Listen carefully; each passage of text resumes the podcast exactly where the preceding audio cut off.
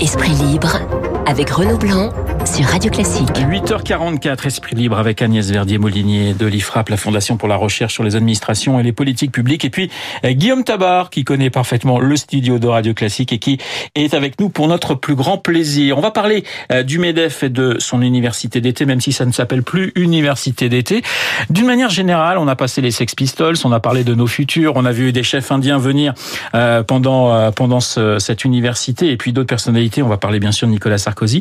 Comment avez-vous trouvé, Agnès, vous qui y étiez et qui avez animé un débat, qui avez participé à plusieurs débats, comment avez-vous trouvé l'ambiance chez les patrons? Moi, j'ai trouvé euh, l'ambiance euh, concentrée. Hein. Il y avait, il y avait énormément de d'entrepreneurs qui venaient de, de, toute la France. Ils avaient envie de comprendre un petit peu euh, ce qui se passe euh, en ce moment, ce qui va se passer avec la loi de finances pour l'année prochaine et, et, finalement quel va être ce deuxième acte du, du quinquennat qu'on est qu'on est en train de, de, de, commencer un petit peu en, ce moment? Qu'est-ce qu'est-ce qui va se passer véritablement? Alors, on a eu ce débat sur la question fiscale, notamment des entreprises. C'est un sujet fondamental parce que finalement, on se souvient que sous le quinquennat de François Hollande, ça a été un peu le tournant aussi de se rendre compte que la compétitivité des entreprises était un sujet majeur. Il y a eu le CICE, le pacte de responsabilité. Nous, à la Fondation IFRAP, ce qu'on a mis en exergue, et, j'en ai parlé hier à l'université d'été euh, du MEDEF, qui n'est plus université d'été, et euh, on, voit bien qu'il n'y a pas de baisse véritable du poids de la fiscalité sur les entreprises françaises par rapport à nos homologues européens. Par rapport à la zone euro, euh, même le CICE et le pacte de responsabilité n'ont pas entamé une véritable baisse par rapport aux autres pays. Hein. C'est-à-dire, en gros, on a, on a, on s'est amélioré de 5 milliards avec l'Allemagne à peu près, mais grosso modo, il nous reste toujours 150 milliards de plus d'impôts à payer pour nos entreprises par rapport aux entreprises allemandes. Et par rapport à la zone euro, c'est 100 milliards de plus. Donc c'est l'échange que moi j'ai eu avec euh, le ministre des Comptes Publics, euh, Gérald Darmanin, euh, pour dire attention, si toutes les réflexions de baisse d'impôts sur les entreprises, et on le voit un peu dans la préparation du budget l'année prochaine, sont toujours, si on vous supprime un impôt, on va vous, en face vous raboter une niche, on va continuer dans du bon taux fiscal. Et les extrapolations qu'on a jusqu'en 2022, et je pense que ça c'est très très concernant pour l'ensemble des entrepreneurs de France, eh bien, c'est qu'il y a, y a très très peu de baisse en réalité qui est programmée par ce gouvernement sur la fiscalité des entreprises. Alors qu'on a euh, un écart de pression fiscale par rapport aux autres pays euh, sur nos boîtes qui est euh, gigantesque. Donc là, on se pose la question quand on regarde ça, est-ce qu'on n'a pas complètement basculé sur une politique fiscale pour les ménages en oubliant complètement, et d'ailleurs ça a été cette histoire des 5 milliards de baisse d'impôts sur le revenu pour les ménages, qu'il fallait financer euh, sur euh, des augmentations d'impôts euh, sur les entreprises. Et on est rentré dans une nouvelle ère du quinquennat sur, la, sur laquelle finalement, et ça je pense qu'il faut s'en inquiéter, la, la question euh, fiscale pour les entreprises est passé complètement au second plan. Alors de la déception pour pour Agnès Guillaume, on a présenté dans, dans, dans la presse ces derniers jours finalement le, le, le Medef comme une, une sorte d'opposition aujourd'hui à Emmanuel Macron. On se souvient par exemple il y a quelques jours de la déclaration de, de Geoffroy Roux de Bézieux sur sur les retraites. Est-ce que voilà est-ce que le Medef s'enhardit entre guillemets?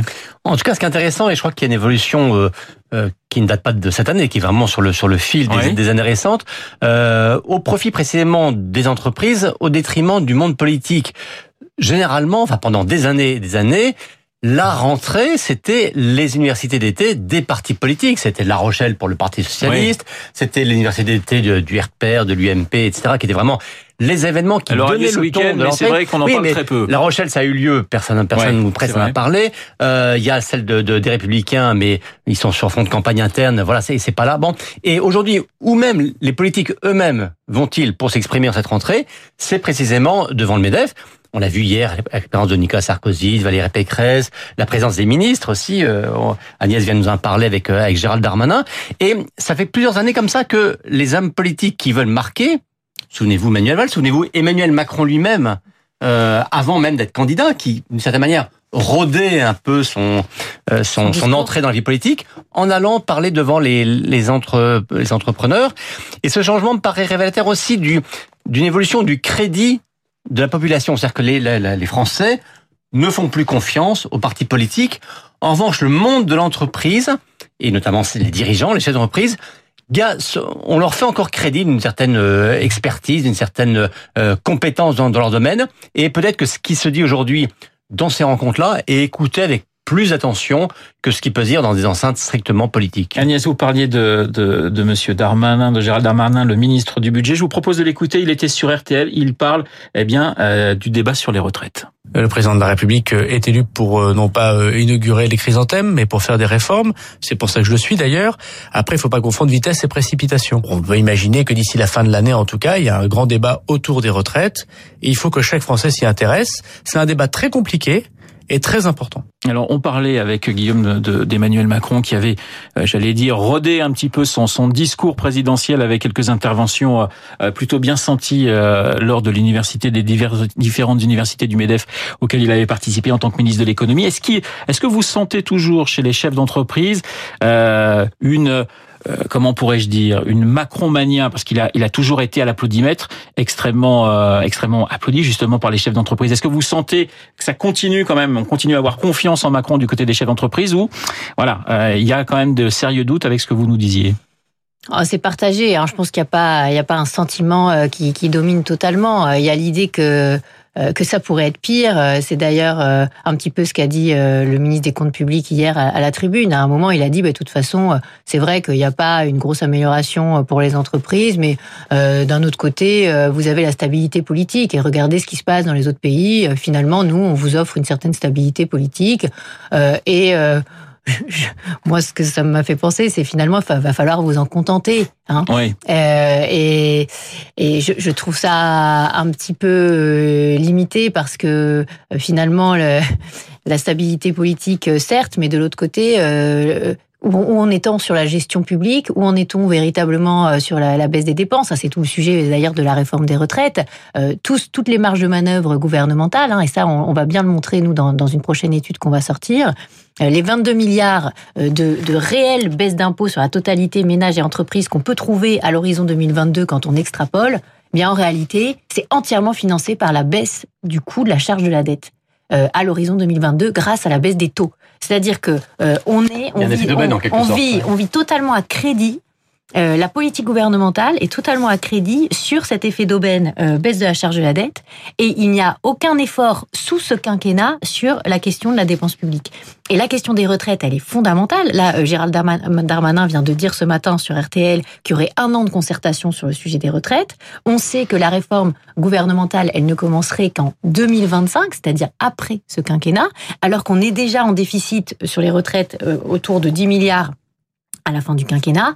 Ça veut dire que euh, on est en train de repousser complètement les objectifs ambitieux et que euh, avec en plus ce débat sur euh, l'âge de départ versus le nombre de trimestres, on voit qu'on revoit vraiment à la baisse les, les capacités réformatrices sur sur le sujet des retraites et c'est bien dommage. Guillaume, ça donne raison à ceux qui disaient qu'après l'épisode des gilets jaunes, qui n'est peut-être pas fini, finalement le gouvernement allait faire plus qu'une pause et ne pourrait plus réformer. Est-ce qu'il y a un effet finalement gilet jaune dans cette espèce de, de côté un peu timoré des, des, des ministres aujourd'hui qu'on entend donc en, ce, en cette fin du mois d'août? En tout cas, je pense qu'il y a un risque effectivement incontestable euh, qui tient euh, à la crise des gilets jaunes, bien sûr, mais aussi peut-être plus globalement aussi à, une forme de, malédiction de, de, de toutes les présidences, de tous les mandats présidentiels, où un président en général démarre un peu tambour battant, fait des réformes euh, audacieuses, courageuses, etc. Et on l'a vu avec Emmanuel Macron, avec les, les, les premières mesures en termes de, de, de, fiscalité, de soutien même aux, entreprises, de changement de la fiscalité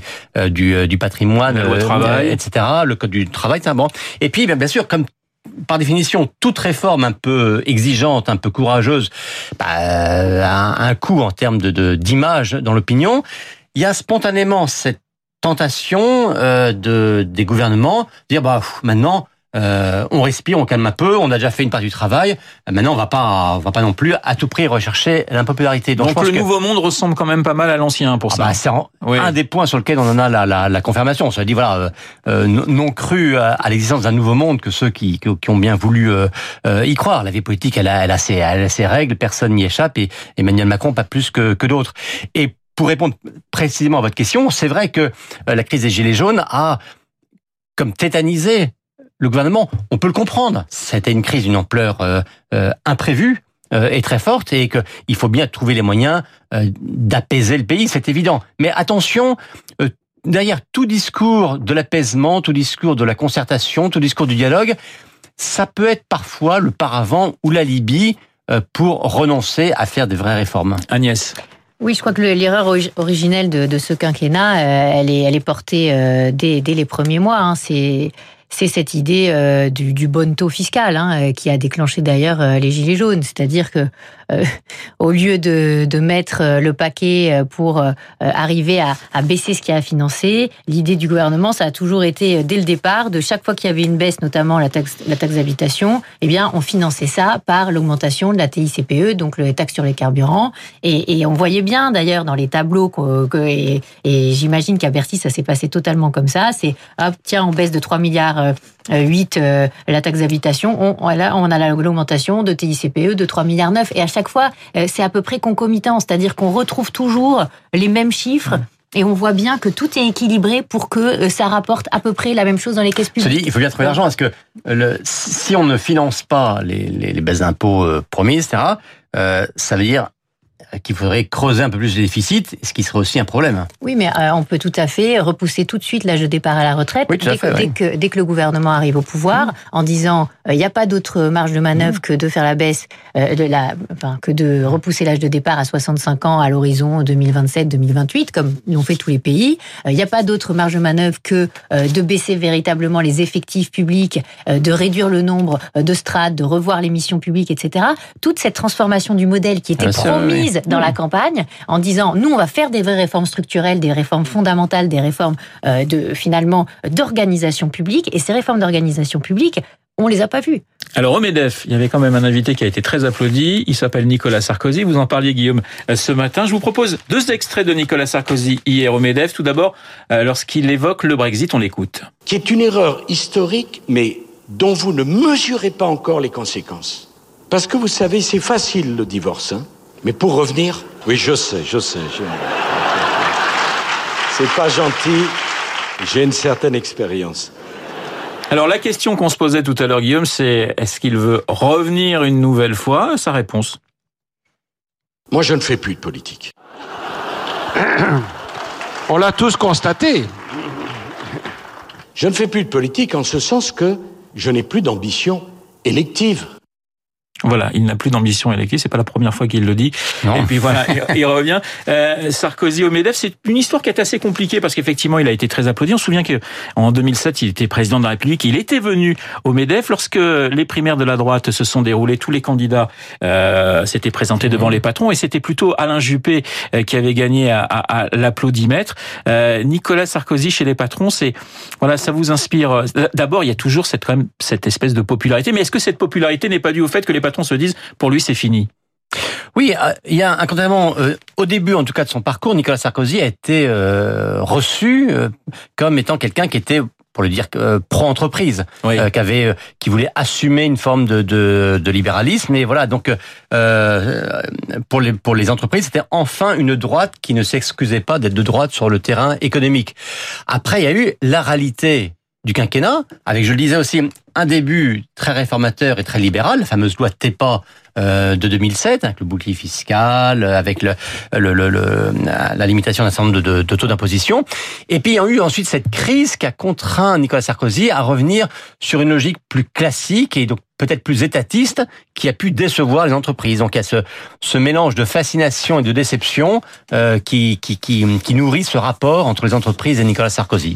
Merci beaucoup Guillaume Tabar d'avoir répondu à mes questions. Merci Agnès Verdier-Molinier de la Fondation pour la recherche sur les administrations et les politiques publiques. Vous l'aurez compris, plutôt déçu par euh, les discours de l'exécutif ces deux derniers jours euh, du côté du MEDEF. Il est 8h58 sur Radio Classique dans un instant. La météo est l'essentiel de l'actualité.